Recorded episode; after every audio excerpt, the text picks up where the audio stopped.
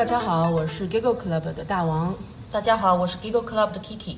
嗯、今天我们两个人找来了一位嘉宾，这位嘉宾是在教育界从事了多年教育小朋友工作的谢老师。谢老师现在是在维斯这个这叫 WISE 的这个补习机构，算是补习机构，呃，算教育教育教育教育机构，教育机构是帮助很多呃勤奋努力的小朋友来考上他们心仪的学校的这样的一个机构。其实考学也是很其中一个部分吧，只是其中一个更多的我们还是以一个细水长流的一个呃能力养成为主吧，帮助小朋友养成一个好的学习力，啊对吧？啊对啊，然后谢老师他从事这个小朋友的教育已经有十五六年了，啊差不多对吧？啊有的十五六年，嗯然后所以他在这个过程当中，他教育过各种各样性格的小朋友，也遇到过各种各样的家长，所以我们想。既然大家现在都对小朋友教育这个话题那么的焦虑，所以我们不如把自己身边最有经验的这位谢老师请来，跟我们一起聊一聊。嗯、然后我和 Kiki 呢，作为适龄的儿童的焦虑家长，我们就是一个典型的可能作为负面案例，可以给谢老师进行一些分析。如果你跟我们的情况差不多呢，那么谢老师的回答肯定也能给你带来一些启发。啊、首先说的是，我们今天就是这两天啊，看到有一个公众号，其实它是一个生活类的生活方式类博主，生活方式类的博主，对，时尚生活方式类的，也不知道他有没有小孩，但是呢，可能现在教育话题因为很热嘛，只要是博主都很想贴一贴。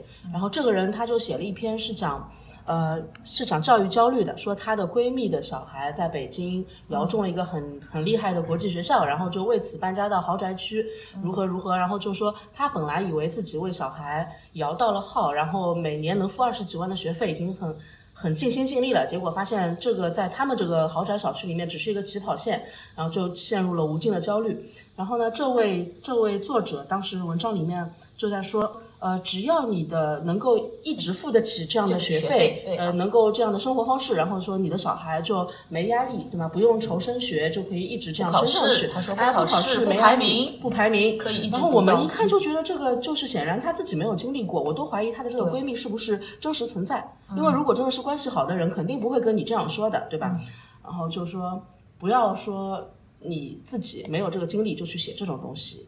然后呢，如果说你是这样的博主的粉丝的话，你也不要人家写什么就信什么，因为到时候真的轮到你的小孩要考学的时候，你可能就会觉得很艰难了。对，还有现在就是说，我发现分成了体制内、体制外教育，就是几种派系吧。对。然后很多人对体制内有误解，也很多人对体制外教育也很有误解，都是道听途说。比方讲，Kiki 他们家是体制外的路线，我们家是体制内的路线，我们两个人天天在交流这些话题。对其实发现有很多问题是共通的。对对对。其实最归根结底的，照我们谢老师的说法，还是一个学习力的问题。对，那我们今天，呃，不是说我们 Giggle Club 以后就只讲学习了，就像我们也不是一直讲封建迷信的故事，那我们就是今天请谢老师来，我们就来讲一讲这个怎么样培养学习力。因为如果你学习力养成的话，哪怕到了我们现在这种人到中年，还是非常有用的，受用一生，对吧？是不光是指小朋友的学习，就成人，如果等你老了之后，你想要学习一个怎么样的东西，其实都和小时候的这个习惯培养是息息相关的。对的，我就记得以前我问我问谢老师说，呃，我们家小孩马上那个要上幼儿园了，我已经开始为幼升小焦虑了。那我要去上些什么班？嗯，当时他跟我他给我的建议是说，你先把他生活习惯养成，嗯，就是好良好的生活习惯就可以是通往良好的学习习惯的一个方法。那这里具体要怎么做，以及为什么要这样做，我们就要听谢老师来讲了。啊，行，那我我从哪一部分开始说呢？就是还是顺着两位刚才那个话题啊，就是我来之前，两位把那篇文章也转给我看了一下，就是刚才也提到，就是他说，呃，先有几个刊物吧，然后。嗯，第一个啊，就是摇号这个政策其实是针对享受九年制义务教育的有学籍的小朋友进行的一个摇号。然后国际学校，以我对国际学校的理解，因为我自己在就是上海国际做了十来年嘛，就是以我对国际学校的理解，就是国际学校是只招收啊、外籍人士子女，然后呃这个是不存在摇号的一个问题，是不是这个博主对那个国际学校和双语学校有了一定的误解？另外一块呢，就是嗯比较嗯需要跟大家澄清的一个是呢，不是说你花了钱进了国际学校，小朋友就可以非常轻轻松松的一路从小学读到高中毕业，然后到国外去读一个不错的大学。其实并不是这个样子的。呃，每个学校如果是对学业有所追求的，都不会说啊每天会没有作业，也没有。相应的一些评评价体系，嗯，这个对于一个正常的学校来说是。我我不太知道是怎么办得下去的，所以如果他那样讲，就是野鸡学校啊。对，就是我我相信，如果是能够在北上广深这些地方一线的一些国际学校和或者商业学校，我一般呃就不不太会呃看到或者听说有这样的一些情况嘛。就是呃学习压力肯定也是有的，因为我就是没有压力的一个学习，其实放在从全世界范围来看。其实也是一个怎么说不太成立的一个话题，就是你网上学习，你肯定是有一定压力存在的，这个是我们接下去可能会再探讨的一个问题。回到刚才两位嗯抛出来的问题，就是一个学习力的问题。其实我就是在呃幼小阶段的小朋友，可能呃接触的比较多一点。嗯，就在这个阶段的小朋友呢，特别是从幼儿园到小学这个阶段的一个过渡，你怎么样让小朋友能够更好的适应小学的这个生活？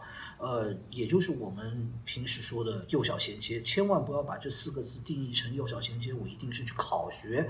现在很多家长就是把幼小衔接说，哎呀，我这个幼小衔接搞得来我紧张的不得了，像高考一样的，其实并不是这样子的。就其实幼小衔接的本质是让小朋友从幼儿园这个以养为主的这么一个地方过渡到。小学这样一个以学为主的这么一个地方，其中的一个过渡，那我们要看一下，就是小学的要求是怎么样，幼儿园的要求是怎么样。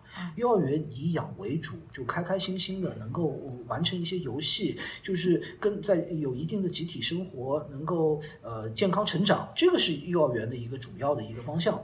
然后小学当中呢，可能就是呃进入了一个学习的状态，从一年级、二年级、三年级以养成学习习。惯为主，到四五六年级开始有一定的学业要求，这个过渡的阶段，其实无非就是从一个生活习惯到学习习惯的一个成长，这是一个成长过程。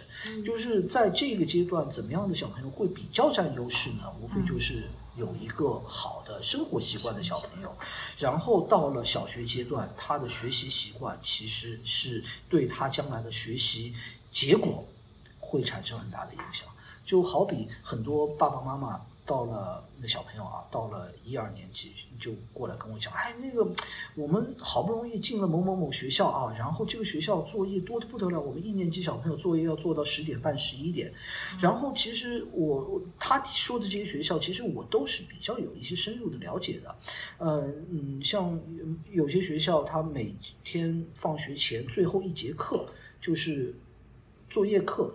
嗯，完整的一节课是让小朋友做作业的，然后呃，这些学校呢，就是老师是没有办公室的，两两个班主任全部是在教室里面，呃，就是在这样一节课当中，呃，老师会让小朋友在完成呃自己的作业的同时，如果有些问题可以去问的，呃，所以生活习惯好的小朋友。第一个就是对自己的时间把握是有一定的呃一定的理解在里面，就是对他的时间是把握的还是不错的，知道什么时间做什么事情。然后在这个时间呢，如果他能够把自己作业能够做掉百分之四五十，甚至以我对呃这些小朋友理解，我去呃问这些班主任了解过数据的。呃，百分之六七十小朋友能全部做完带回去的。嗯，呃，就是说你每天一二年级的小朋友把这些作业呃带回去这么多，其实是是是还是在那个时间管理上有些问题，因为对我我听说过有一些妈妈呃校车。坐到家里面，然后第一件事情先吃点东西，然后睡一觉，我也不知道为什么。然后因为为了晚上做到半夜做准备。啊，对，所以所以然后再跟我讲啊，我们小朋友天天作业做到十二点，所以还是一个时间规划。那他如果睡了四个小时觉，他就等于做到八点。对，基基本上就是你呃小朋友第一个你要知道什么时间做什么事情，这个事情呃在幼儿园的阶段其实。呃，老师帮小朋友规划的是蛮好的，嗯，对每个阶段是做什么事情，老师会带着小朋友去做。但是很多情况下，在家这件事情是做不好的。是是的，呃，就是呃，小朋友因为在家接触的人其实更加复杂，其实，在幼儿园接触的还是比较单纯的，就这么几个老师，呃，培养方向都是一致的，然后身边的一些小朋友呢，学习进度啊、时间安排都是一样的。你回家这个不对了。爸爸有爸爸的想法，妈妈有妈妈的对想法，还有外公外婆、爷爷奶奶，家里面几个就那么几个人，啊，他应付起来几个几个人一起一起来折腾，一会儿嘛，爸爸说要吃饭了，外婆说嘛，刚刚下午吃过点心了，我们晚一点再吃，所以类似就吃饭这种事情，甚至什么时间做一些什么事情，能够在家有一个统一的规划，能够规范好，这件事情对他们将来的一个学习是能够有很大帮助的。所以刚才说的一个时间上的规范是非常重要的，让他知道什么时候做什么事情，然后哪些任务优先级的安排，这些小朋友自己慢慢的有了感觉，他可能以后的学习自己安排起来也不累。我在想，这些小孩他将来如果说读了住宿学校，或者将来自己到国外去读书的话，这些习惯对他来说就非常的重要。对，及早养成。然后还有就是下指令的人也不能太多。对，下指令的人不能太多，就是说家里面的人不能分歧，有分歧，对吗？然后还有，下指令的人太多的话，会让小朋友，小朋友其实都很都很聪明，聪明，嗯。他会从各种不同的指令当中挑自己喜欢的，所以你将来会碰到个什么问题呢？你会跑过去跟老师说一句话，老老师啊，老老师啊，然后我们小朋友就是很听老师话的，嗯，我叫他多做一页东西啊，肯定不肯的，老师一说话就听了。嗯啊，我已经说过了，这个话我已经说过很多次了。所以这个问题是怎么造成的呢？就是下指令的人太多，让他进行了有所挑选。你像老师和小朋友和和妈妈之间，你在家就要在家建立一个权威，建立一个权威，就是在家，OK，妈妈现在让你做这些事情，如果是我们商量好，能够有呃。不是我强行要逼你去做一些事情，那我们就直接贯彻下去，嗯就直接去做了。这个是妈妈说的，嗯然后接下去到了学校听老师的肯定是对的，嗯，但是你就是不要让小朋友养成一个能够有所挑选的一个习惯。是的，嗯讨价还价的余地。对，那在我们家，我现在已经遇到一个困境了。其实我觉得我有时候对小孩还很凶，嗯，但是他并不害怕我。我妈就一直提醒我说，孩子的外婆一直提醒我说，你为什么要小孩害怕你呢？因为因为跟他讲话他讲不听的呀。我们家比如说，我现在就是说小孩比较听爸爸的话，就是因为爸爸比我更凶。爸爸发起火来，他更加想更加害怕。啊那爸爸讲什么，他就会去马上就会去做的，就一声不响，饭吃掉就吃掉了。嗯做题目就做了。但是我我觉得我已经很凶了，有时候吃相很难看了，对嗯吧？嗯就是呃，我妈妈因为我自己从小受到的教育是从来不打不骂的，嗯，我从小到大不打不骂。然后我妈妈就说：“你看我们对你这样很民主的一个教育，把你当成一个大人，把你当人教育，你不是蛮好吗？你为什么在自己的小孩身上，你会做出这种事情？嗯，对小孩那么凶。然后这时候我就要跟我妈说，因为你运气好，你抽奖抽到了我这种自觉的小孩，嗯嗯我现在抽到的这个小孩是要我盯的。嗯，但其实我妈当然她是不置可否，她肯定心里面是不同意我的，看也不要看。嗯，但是但是我心里也真诚的是这样想的，因为有时候觉得我这个小孩为什么？我小时候很自觉的把功课做掉，我小时候要我学什么东西，我很主动的去学掉。这些事情到了他身上，就一定要要我一直盯在他旁边了。而且现在就是他连做，他可能也养成了这个习惯，他现在连做那种迷宫题目，就是那种好玩的练习册，他都要我跟在他旁边。妈妈，这个题目你帮我看一看。他需要你的关注懂的。对，现在变成他又很依赖我，然后我自己就逃脱不掉了。嗯嗯对吧？然后我不知道，就是听众当中有有没有人跟我情况差不多的，我估计应该是蛮多的啦。就比如他上个网课，嗯，我一定要盯在旁边看的，因为如果我不在，他肯定不自觉。嗯，网课只有什么东西呢？一台笔记本电脑，对，旁边有个鼠标，鼠标我都可以拿掉，对吧？用触控屏，就是我没有东西给你玩，这个桌子是空的，他就去翻那个桌布，桌布卷一卷，搓一搓，能搓很久。嗯，跟老师讲话，讲着讲着，眼神放空了。他的眼睛朝上面看，朝左边看，他去摸摸自己的头发也好的，嗯，弄弄弄自己的手指甲也好的，就是不想专心。那我就那我也很烦，我怎么办？我不能一直在旁边打断他上课，我有时候会实在很生气，就一拍桌子，请尊重你的老师。但是谢谢意已经批评过我了，他说我这样其实反而是不好的。他如果是老师就把我赶走了，那把我赶走不是更加不得了了？他这节课不要上了，一节网课一共就四十分钟时间。你连集中一下听听老师，老师面就是跟你面对面的一个大人在那边很认真的在跟你讲课，那他这样思想开小差，我怎么办呢？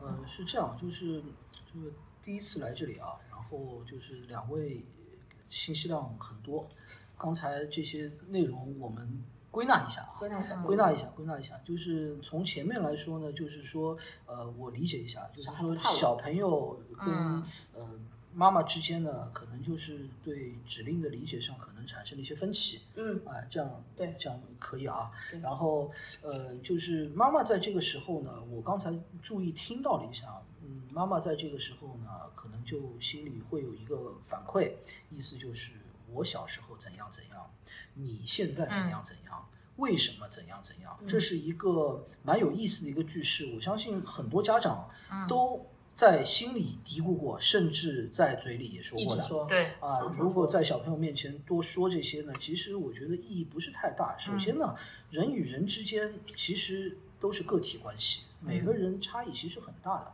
呃，我们小时候怎样，我们小时候遇到的环境和现在小朋友是遇到的一些环境是不一样的。而且呢，其实我刚才其实也蛮理解秋佳刚才说的一些呃一些一些点啊，就是小朋友注意力不集中，他在边上看的非常难过。其实叫我说，你看的非常难过就不要看了。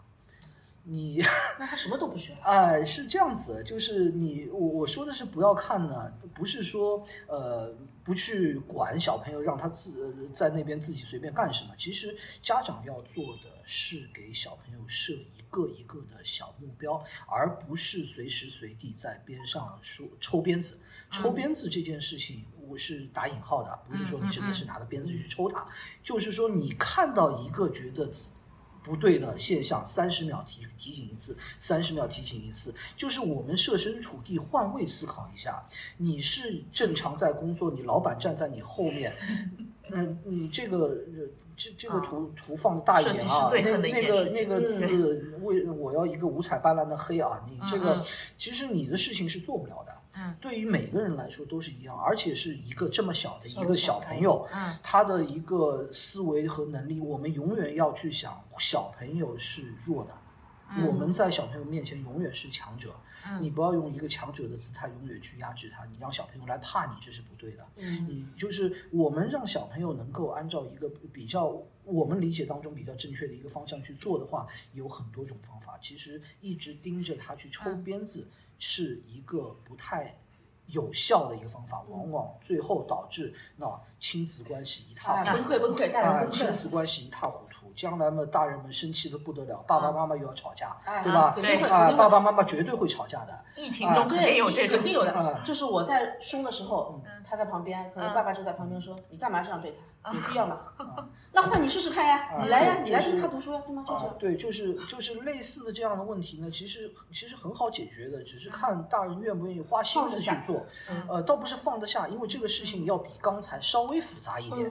刚才你去抽鞭子是最简单的 e u a l 上海人上海人叫 e u a l 你手动了，你手不要动，你没你没听课，你要听课。你睡觉不要滚了。啊，对，就是比方说你在睡个觉，不要踢被子，就是现你眼见呃所见即所得的一件事情。这个事情对大人来说是最好做的，嗯，不需要花脑子，嗯，今不需要动任何脑筋在里面的，烦的，不要有设计在里面。但是你这样让自己也变得很痛苦，这个对就像把浑身的汗毛一根根的拔掉啊的那种感觉，最后是小事情又落到一个一个陷阱当中，再来跟自己小时候比。其实不要去跟小时候比，这个我们现在对吧？呃，三十多岁，对四十 对吧？这个四十来岁的人。记忆会产生偏差的，我们会有一些选择性记忆的。你就是小时候小时候难受的时候你不记得了，哎，就就是这这这个问题，千万不要去拿一个几十年前的记忆来跟现在的小朋友来比。回过头来说，你怎么来做这件事情？你要给小朋友设小目标。小目标是什么意思？你现在让小朋友上课四十分钟，你觉得很难受，你就把跟老师可以都商量的，我们这个课设成二十分钟一节当中休息休息。对然后在这个二十分钟当中，你让小朋友单独上课，接下去你跟老师有反馈，接下去的话如何调整是在课后做的。嗯，所以你这件事情如果能够去放下做，就像我们这边的网课，因为我也是疫情关系嘛，我们是一个线下为主的一个一个机构，然后呃线上课我们也上了半年左右。本来我是一直是非常笃信线下教育的这件事情，对线上呢，其实我一直是以一种补充的心态来来来，现在呃疫情一来。整个线上的东西就是提上了议事日程，就变成为呃变就就成为主流了，就是变成一个新常态。所以这件事情我们这边是怎么做的呢？我们就是无论再小的小朋友，嗯，我们是不建议家长陪在边上。啊不陪伴，第一件事情，为什么？因为小朋友就像我刚才说的，小小朋友这个，呃他们整个还在生长发育的一个过程当中，你让他同时面对两个成年人，而且未必是相同的一个指令，嗯，会产生很大的问题。到底听谁的？嗯，就是我一直在说的，家长不要做老师的事，老师不要做家长的事。嗯，就是在这个环境当中，让他面对的就是他需要沟通的一个对象，就是他的老师。你把这节课能够上下来，让老师能够有一个及时的反馈给到家长。其实我们这样子做的话呢，就其实对老师的要求真的是挺高的。啊、真的是挺高的。就像比方低龄的小朋友，注意力就是五分钟左右的，你五分钟就是要换不同的活动、不同的 topic，你把他的注意力要通过活动来抓过来，而不是说妈妈在边上叫啊弄手不要动了。这件事情其实你当你说你手不要动的时候，已经把刚才的节奏已经打乱了，打乱了，节奏不对了。你老师上课节奏也不对了，是小朋友上课节奏也不对了。而且到这种你打乱他了，他就会用一种喜阳挂起的面孔看着你，就是看到这个脸就更加生气了。就节奏不对了，接下去就不对了，嗯就整个就就完全乱掉了。所以我建议呢，设一个小目标。嗯你比方说网课，你像我们这边呢，原来就是线下课。一个半小时，嗯，我们拆成四十五分钟，四十五分钟上下两节课的。是给几岁的呃，我们这边是小学阶段的啊小朋友，小学生小学阶段的小朋友啊五六岁的小朋友呢，就是另外一个一个方式了。可能他在我这儿半天，我们分六节课的，嗯。基本上什么意思呢？就是我们一个半小时的课到了线上之后，我就拆成了两个一小时，嗯。两个一小时分两天上，啊，然后分两天上之后，每节每个一小时的课，我们还是要拆成三十分钟，三十分钟当中必须要有休息，所以线上和线下的逻辑是不一样。这个其实对老师的要求是是提高的，就是你不能把线下这套完全照搬过来，这个不成立的，干不了这个事情。所以在呃教这是教研的一个方面了，就爸爸妈妈这个事情也也管不了，这个事情呢，可能你们到时候可能跟你们那个线上课的老师可也能也也有一定一定有一定沟通嘛，就是网课不能说线下的模式怎么样，线线上模式再对对对再呃放一遍 PPT，其实这啊个事情嗯、不太成立，我外面也听了挺多的。嗯。然后另外一方面呢，就是对于老师的要求，就是每个小朋友的一个眼神，嗯，每一个动作其实都意味着一些东西的。有经验的老师其实都看得出来。嗯到了哪一个节点，觉得哎，这个班的小朋友好像开始放空了，我马上换一个、换一个话题换一个话题，换一个活动，带着小朋友一起来做一做。这个事情其实是要老师去做，家长干不了这个事情。那所以有时候如果我们在网课以外，自己在家里会教小孩做一些题目什么的，是比如说我在学拼音，嗯你要做做描红，他很不愿意做的事情，那我可能他真的做个十分钟做不动也就算了。对，是就是怎么怎么意思呢？因为我和那个陈默老师经常也在聊嘛，然后跟他聊下来，他其实比我还是呃比我想的更传。什么意思呢？很多家长就问他，我们小朋友这个作作业，这个做的实在太晚了。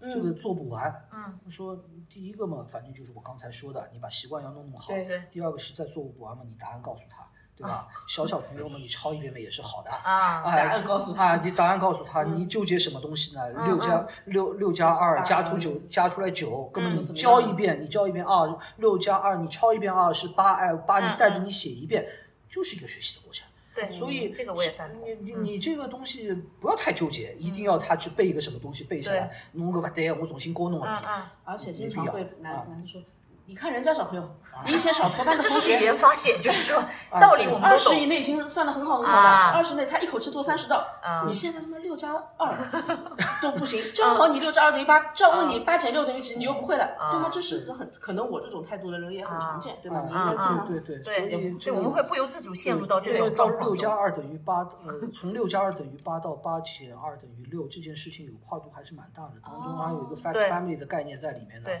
你不能直接跳，小朋友是转不过来的啊，你要通过有过渡的，你要过渡去讲，所以这个我们就不展开了，今天不是学科类探讨，啊是的，是的。那这这种时候啊，就是这种时候，我有可能又又忍不住，真的完全是发自本能的忍不住的说一句：我像你这样大的时候，你外公教我这些东西，我已经算的很好了，我自己都已经摸索出乘法的规律了。就，但是其实是不应该说，啊我知道不应该说，我觉得但是大人的火气是是就是就是自己这样弄上来的。那就是刚才讲的是上课，接下去呢，可能现在小朋友又面临了，比方说做作业，爸爸妈妈在边上陪个作业，又是个很痛苦的事情。对，哎，这个写字写了一半，哎，停下来了，对又去摸摸对其他东西。哦我们经常会这样对对呢，就是和刚才一个道理，看不下去呢，嗯就不要看，对吧？这个多看呢，就是也没什么意思，你自己去干干自己的事情不好吗？何苦呢？对吧？自己也有自己的生活的，这个不是说到时候不没有了，我们是，我们是要结果导向。嗯，什么叫结果导向呢？你要给小朋友还是要设小目标。像刚才的课，你四十分钟做不出，变二十分钟，对吧？现在 OK，我就把我们要做的工呃那个任任务或者功课分解一下。嗯到了哪一个阶段，我们是一个时间时间节点又要有时间节，点这个又跟我们刚才那个什么时间做什么事情又联系起来了。是什么时间做什么事情？好，你把这个时间规范有了，就是说，呃，那个呃，就是养羊啊，对就是波波啊啊，我们看一下时间啊，中任是吧？哎，现在是比方说下午三点钟啊，嗯我3点半们三点半以前啊，我们三点半以前把什么什么到什么做掉，你觉得多吧？我啊们要商量，我们要商量，不是说你把这个做掉，哦对吧？所以你你要跟你跟所有小朋友沟通前，你要跟他先达成一致。他肯定说多点。啊，呃那多好，那多的话我们就减一点，我们减一点。嗯对，有一个挑战啊，我们我们就减一点，啊对吧？就像其实我现在也在翻一些书嘛，就是那个也是个跟编辑博弈的一个过程，对吧？就是你懂的，对就是编辑给我的 deadline 全都是不对的，我知道。然后我给他的时间嘛也不对，对吧？啊，对，互相妥协一下。啊，然后就是你给小朋友有一个互动，他他觉得哦，妈妈蛮尊重我的，让我在在在做这个事情啊，就是我们能够有个商量，有商有量的达成一致之后，好，波波阿拉等到也知了啊，这个接下去我们这个。呃，看到啊，这个长征啊，转到六是三点半，你看时间也交了，对吧？嗯嗯。哎，三点半我们把这段时间做好，做好。妈妈现在走了啊，你自己去弄啊。但是呢，就是做好了，我们可以得个什么小星星啊，或者什么东西。有个奖励。要弄不好呢，我们好像这个礼拜本来说礼拜三去扭蛋的，对吧？啊我们那么我们这个礼拜三的扭蛋我们就要划掉了，啊哎，我们就要划掉了，就很直观的表现哎就是要有一个非常非常具体的东西，你不能说哎你不好好学习，将来要去怎么样怎么样。然后这是一个很抽象的概念对小朋友来说，脑子里是白的，空这白的。句话是一直说的。啊，对将将将来能怎么样？什么叫将在来马路？上看到了，啊就会跟他说：“你想变成这样吗啊，什什么要 将将来？就是我们都是就是反面教育给小朋友的一个一个反馈，嗯，要具体，啊，小到一个小星星都是？”好的。都是。啊那那我就这样说，我尊重小孩了，对吧？我问他说这点题目可以吗？然后最后讨价还价，把它减少了，达成一致了，你做半个钟头里面做。但是最后半个钟头里面去，他就是这个东西完不成。他说：“哎呀，我做不动了。完不成就完不成嘛完不成就这样，那就放到下一个环节啊休休息休息，就总归要做掉我们休息休息这件事情啊，我们休息休息。那么我们换一个做的东西，但是最后你还是要绕回对这个东西，好一定要做掉回啊，一定还是要做掉绕回这件事情。那接下去我们半个小时还是把这个东西，接下去他会发现，哦，原来在规定的时间我们要把一些什么东西做”掉，是有好处的。习惯就养出来了。是这个就是养成习惯的过程。哦一开始肯定是累的，但是将来接下去肯定是比你盯着天天吼啊要好很多。是的，啊我我们现在就是有可能我有时候目标定太少，就像我刚才说的，像一根根的拔汗毛一样，嗯，感觉就是他做题目，我在旁边，我们做一页就是那种七田中的卷子，是三分钟之内做掉，然后我们就手机打开，他自己知道的，调一个三分钟的倒计时，然后就在那个秒表哒哒哒哒哒哒这个里面，他会紧张吗来做题目。哎，我们家这个好像不行。他我如果跟他说这个是五分钟，然后马上设一个闹钟在旁边，他就不行了。他是这样，就是我现在不知道我女儿的这个问题啊，我给她一长段时间，其实我尊重她，因为我相信你可以自己安排这点时间你把这点题目做掉，但是她可能不行，但是我要盯在她旁边，两分钟倒计时两分钟就是很烦，那样的话我自己就无法无法解脱，我就一直是陪在她旁边扮演一个定定秒表的人，嗯的这样一个角色，嗯，因为他听到这个声音，他就会马上做，一下子紧张起来，马上做这个题目，但是我知道他以后去学习了，我不可能对，这样，这是一个不持久的你事情。你要你要想，就是每件事情做下去，这件事情就像你刚才说的，不可持续的可持续或者不可持续，嗯你自己干得下去吧？干不下去啊，干不下去就不要干。所以我嗯叫你来，叫你来救命了。那么还有就是说，你刚才提到扭蛋这个东西对小孩很有吸引力。我本来对也是一个礼拜抽两次那样。那我之前跟他说，呃，你今天的任务完成了吗？今天这个口头作业做掉了，然后明天再做一天，我们就可以抽这个扭蛋了。他就会说，他站在那个扭蛋机前面就说，我忍不住了。我马上就屏不牢了，我现在手就要 伸进去摸这个蛋，但是我已经屏不牢了，怎么办？那你会怎么做？然后我我跟他说，你还记得你小托班的时候，你们陆老师给你们做过一次实验吗？就是在一个房间里面，把你自己放在里面，给你一盘那个巧克力豆，嗯，看你们谁能顶得牢。屏得牢的小孩就是长大以后最有出息，因为我也忘记这个延迟满足实验最后的结果怎么样，但是我就简单的就说将将来就是最有出息。但是就像谢依刚才说的，这个话对他来说就好像说你将来长大去做不好的工作一样，对他来说可能是很抽象的。有出息是什么东西？我不管，我就要现在扭到这个蛋，我就要现在吃到这个巧克力豆，就是延延迟满足这个事情啊。嗯，有时候我看着我自己的小孩，我会很绝望，觉得他是一个无法延迟满足的人，他屏不牢的。所以讲到延迟满足刚才你提到一个词蛮有意思的，出息。嗯，出息，呃，我其实自己觉得自己英文还蛮好的，英文翻不来。你法语好的，我然后不不是 有有就是有没有一个对应的一个词？嗯出息英文叫什么？出息啊啊，远大前程那个叫什么来着？啊，那个怎么说？出息怎么前景前景。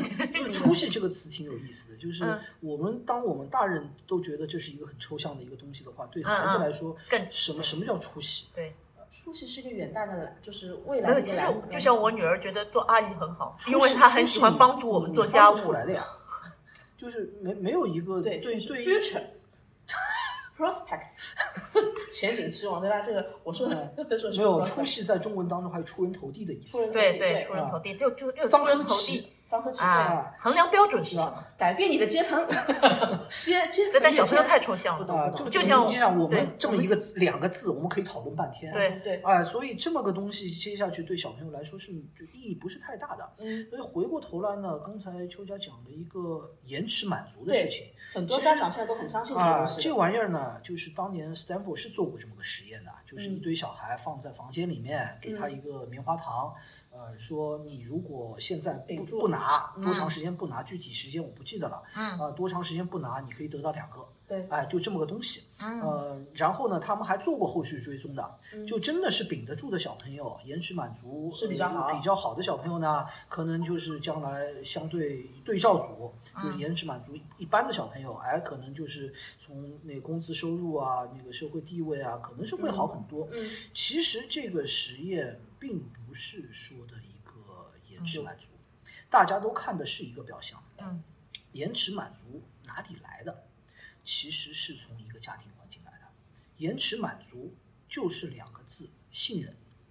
啊啊，你好像这样一说，他并不是只是因为考验小朋友，应该考验家长。了，对他其实是相相信你，这个其实我等一下还是一个一个家庭环境的一个问题，因为嗯现在很多爸爸妈妈、外公外婆、爷爷奶奶啊，嗯都很怕小孩在家里哭啊、闹啊，小孩发出一点异样的声音，然后就觉得很难受一定要想各种办法去平息这件事情。息事宁人啊，啊，立一定去刻的立立刻马上见效。好，就好比比方说，外婆要出门了，外婆可能要出去旅游，出去几天。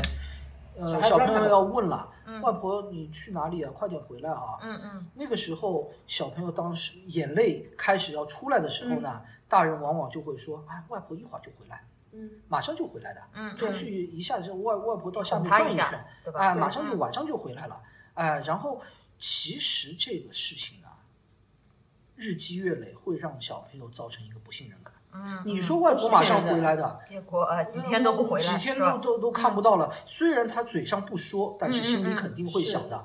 我们千万不要觉得小朋友记忆力很短很短，啊啊。马上会忘记的。像这种日积月累之后，你给他一个东西，你说我你现在不拿我到，到时候我再给你两个，那就不相信你。我为什么相信你啊？我现在拿掉一个，我现在上海话叫以 K 嗯嗯秀，嗯又是以 K 秀 K 秀对，以 K 秀。今天我讲了两次，嗯刚才一个说家长的，现在一个说小朋友的。是的呃，看见面前有一个东西，马上我现在先吃掉吧，等会儿你有就没有了有没有两个我都不知道嘞，万一你收有掉了呢，花堪折直须折，我们讲了。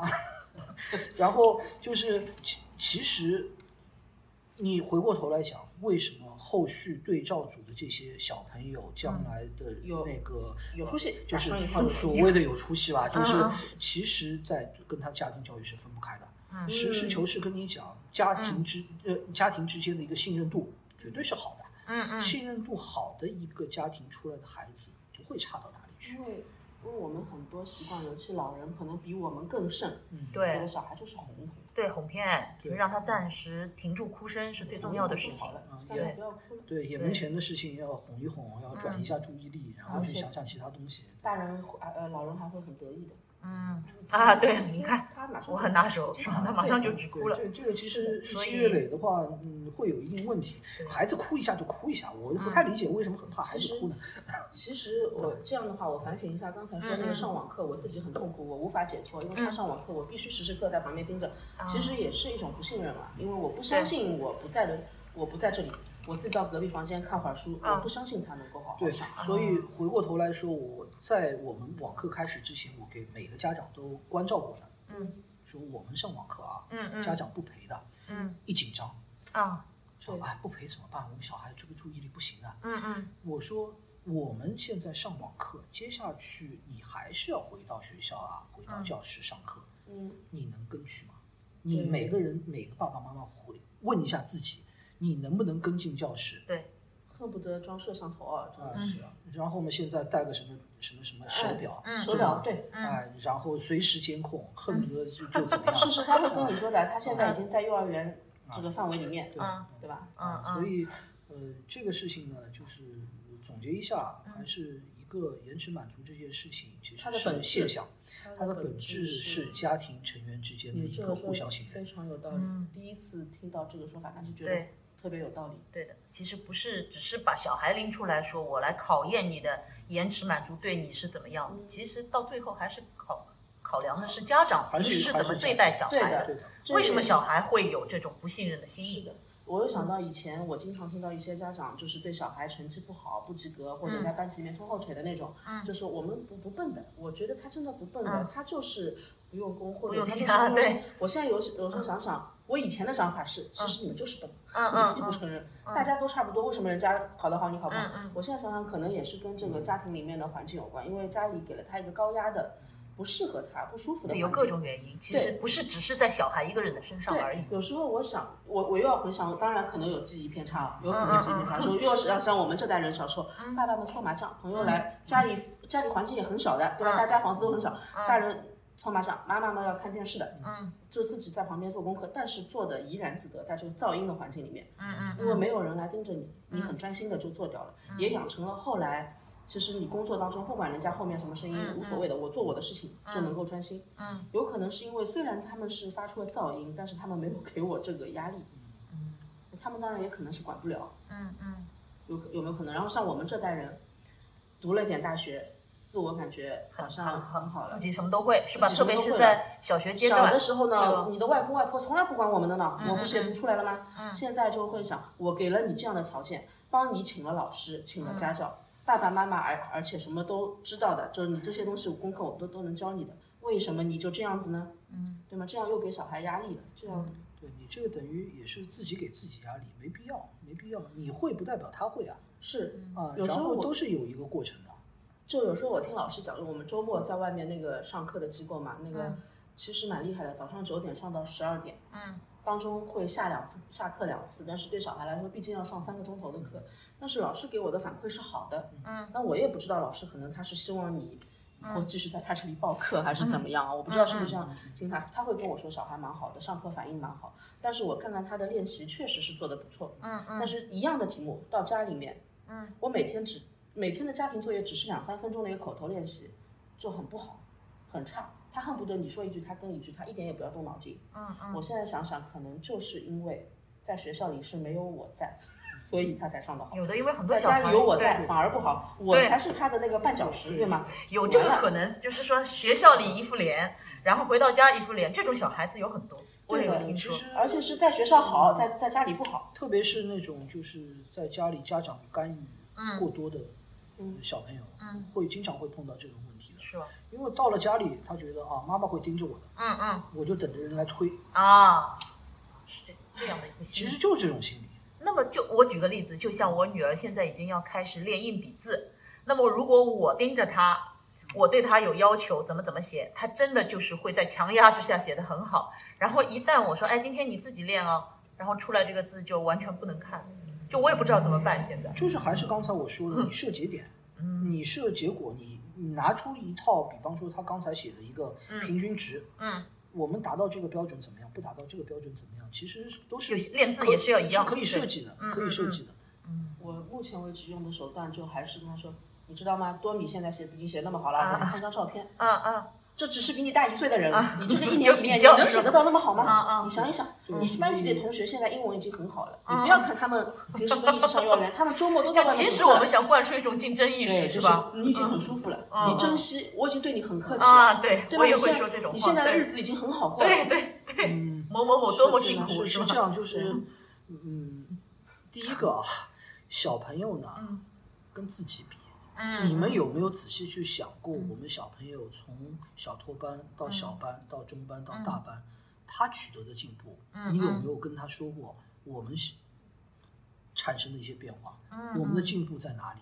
嗯，还是我刚才说的个体个体差异很大的，是小朋友都是跟自己去比。第一个，不要跟你小时候去比。你小时候是记不清了，好吧？对我美化了自己，美化了自己，每个人都觉得自己很好。对对。第二个，不要去跟所谓的同龄人比。嗯。啊，然后这个事情其实意义不是太大，对小朋友没有促进感的。啊。你要跟他对，其实是没有促进感。自己去跟自己比。你找到他的进步的点，嗯嗯，否则他永远生生活在一个很负面的，我怎么做都不行的。那我回家我就往往沙发上一坐，妈妈总归会来跟我说要做什么，那我就是跟着拖就是了。嗯，对的，因为我们最近不是还在说我们一个朋友的儿子嘛，就是我们大家都觉得他是个很机灵的孩子。嗯，拜托他是初中生啊，拜托给他做的事情他都做得很像样很好，情商高，处理事情。能力强，嗯对吗？样样都好，但他学习不好，他妈妈就很愁，说我们小孩真的不是笨小孩，但是怎么就会这样？然后说可能就是他他看不到，如果不好好读书会有什么后果之类的。是不是？其实这个个个体还是个体分析，因为这个小朋友没碰到，我具体要跟要跟这位妈妈再聊一聊。其实每个个体都不一样，因为这在呃跟你们做这个访谈之前，其实我们也聊了蛮多了，聊聊的还是比较深入的，因为所以能够比较切中要害来讲这些事情。每个孩子其实我是需要能够跟家长聊。其实不瞒你说，我们的那个朋友。他现在已经想到，他已经绝望之中想到要去算命了。我都已经帮他介绍了算命大师，就是算一算我这个儿子到底有什么毛病嘛。就是他将来的命运就是就是吃那种文盲的饭就可以了。然后呢，我为什么会知道这个算命大师的联系方式？因为我已经帮我女儿算过两次。然后就因为我已经你你看不出啊，他已经是公办幼儿园。中班，我已经因为学习的问题绝望到去算过两次命了，对吧？我是是神经病。其实如果你来帮我们算，可能算的更好。其其实我觉得是不是有很多是心理的问题？他可能算命也是从你身上，他知道了你的性格是怎么样，他可能预见到这个孩子如果一直在这样一个性格的母亲之下，他会变成大师跟我说了，大师跟我说，你这个小孩读书不要去盯他。你不要，千万不要逼他，逼他也不会好，不逼他也不会差。那我觉得大师可能是跟谢老师一样，是 很了解这个大人和小孩的心理。听听你们这么一想，要么我去摆个摊。对你去摆摊，你帮大人就面诊一下，聊一聊。啊，因为就对，就是其实我我每年就是现在面谈的家长也不少嘛，就是因为我们这边来报名的小朋友，可能就是先要我跟家长聊一聊。嗯这个因为倒不是说要面试，很很多家长觉得，哎，你这边怎么还面试家长呢？嗯其实不是的，就是我们先发现点问题，看看怎么能够更好的帮到你。嗯这个能聊到一些点子上面。对我，我现在说就是我我自己并没有去报那些积雪机构，因为我可能以后也不打算走这个积雪的路。但是呢，我知道我身边的很多朋友，他们去报机构的时候，确实是有所谓的面试家长这一关的。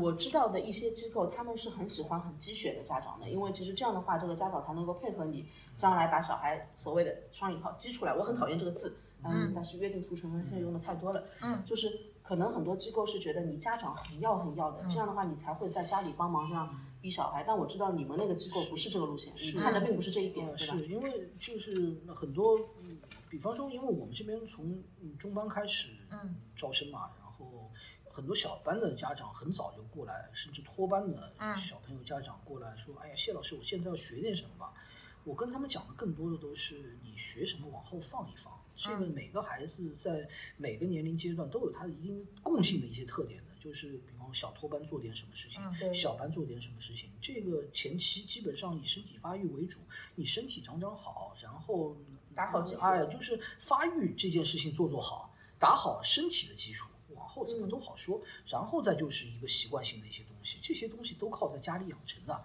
你多做几道题，少做几道题又如何？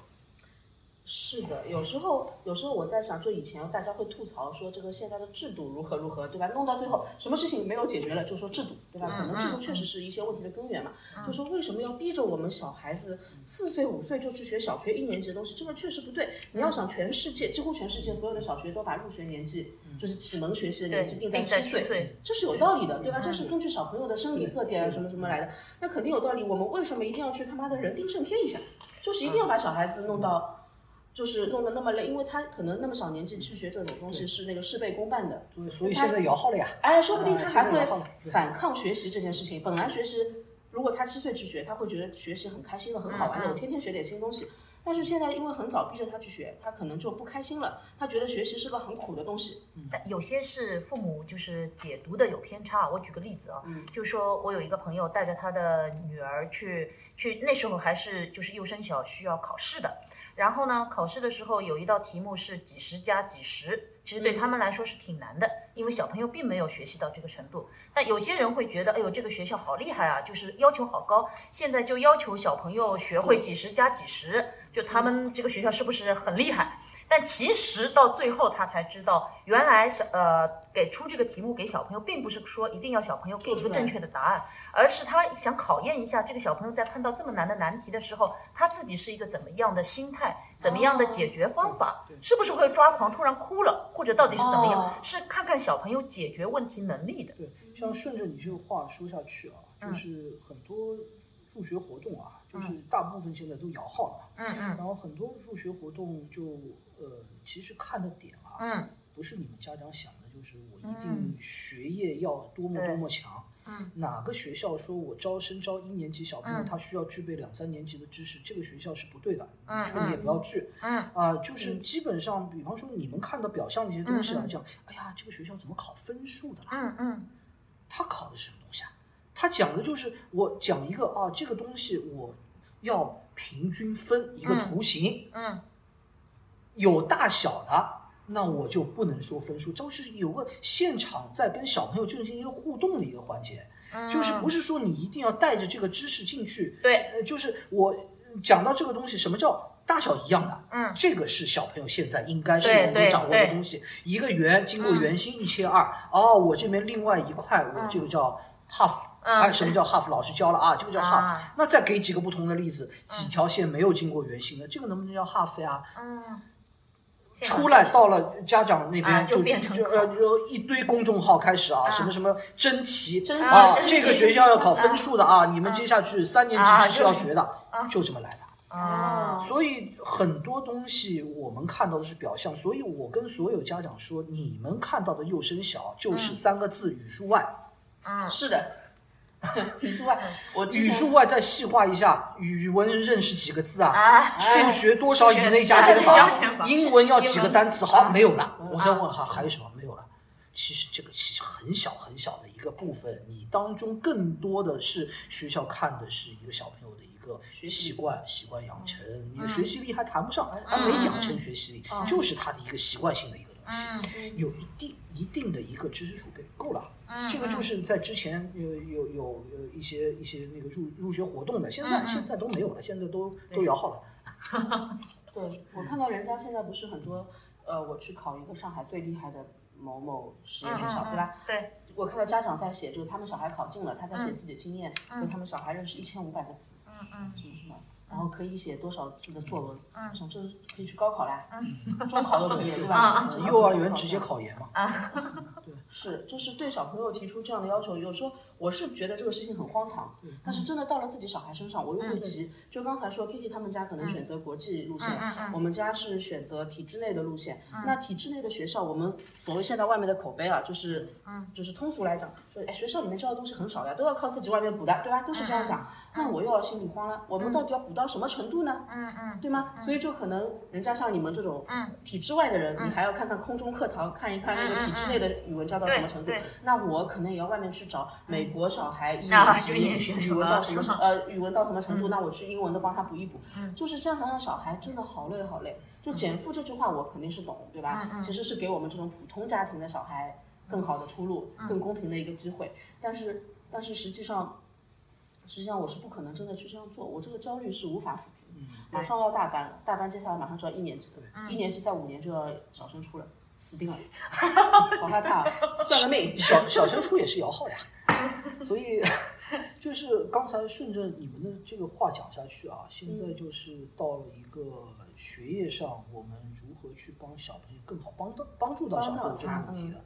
其实刚才两位提到了一个体制内，嗯，一个体制外。其实体制这两个词呢，其实我们分开讲，一个无非就是一个有学籍，一个是国际生，对吧？就是这这两条路，其实两条方向对孩子来说，其实殊途同归。嗯，其实条条大路其实通罗马的。刚才我们一直在强调学习力这件事情，学习力强的孩子进退自如，无论在、无论走哪条线，最后的结果不会差。你从小要养成什么东西，其实无论是内还是外，做的事情其实是一致的。嗯，接下去你们到进入了小学，进呃进入了甚至准备进入初中，这样子你们要学的一点什么东西，其实是因人而异的。我很怕听到什么呢？就是夏老师啊，伊拉港哪能哪能，他们说这三个字是很可怕的。他们你要想他们是谁？嗯他们说的是什么东西？为什么要这样说？你知道，呃每个学校，比方说，呃，你到了呃初中，呃，原来小升初还是考的嘛，嗯。出来小朋友考一些什么东西？其实那些自媒体是拿不到东西的，嗯嗯。东西哪里来的？小朋友说给家长，对。嗯。家长再传给自媒体，这算已经算已经是是两到两到手已经很近了，嗯。有种不知道还是几到手的，嗯。出来就是以讹传讹，具体这些学校的一些一些一些点在什么地方讲不清楚他并不，知道考的目的。小朋嗯友讲不清楚的，你只能说个表表象哦，大概弄点什么，就是弄点什么，其实这些东西去你去少看看，没有意思的，嗯嗯就是呃，之前不代表。现在更不代表将来，你没有意义，没有什么真题的，不像什么他雅思啊、托福还有题对，这个你可以去刷刷刷刷真题，这个是呃我没没有必要。所以这些东西我们还是在低年龄段，嗯，帮小朋友把这个学习力能够养成，从习惯做好，是。接下去你们不用太操心。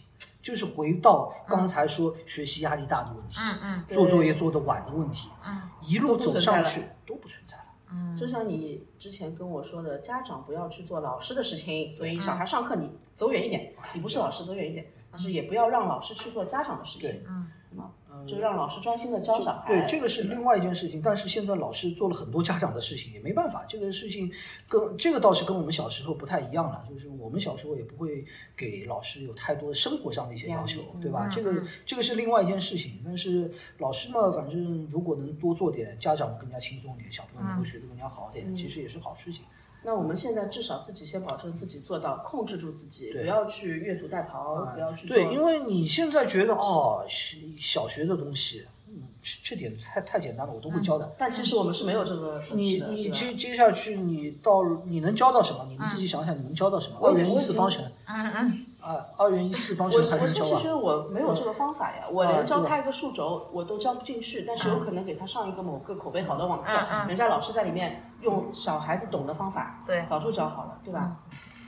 好，那么好，今天我们不知不觉已经讲了五十几分钟了，嗯其实已经帮我们解开了很多迷思，包括不要太在意小孩所谓的升学考里面的那种非常艰难的考点，不要因为自己相误信了以讹传讹的东西而把小孩逼得很苦，对对吗？然后还有就是小孩学习的时候，家长不要插手太多，要给小孩一个信任，嗯然后这样跟小孩之间有互相信任的这样的一个家庭关系里面，才能够培养得出有。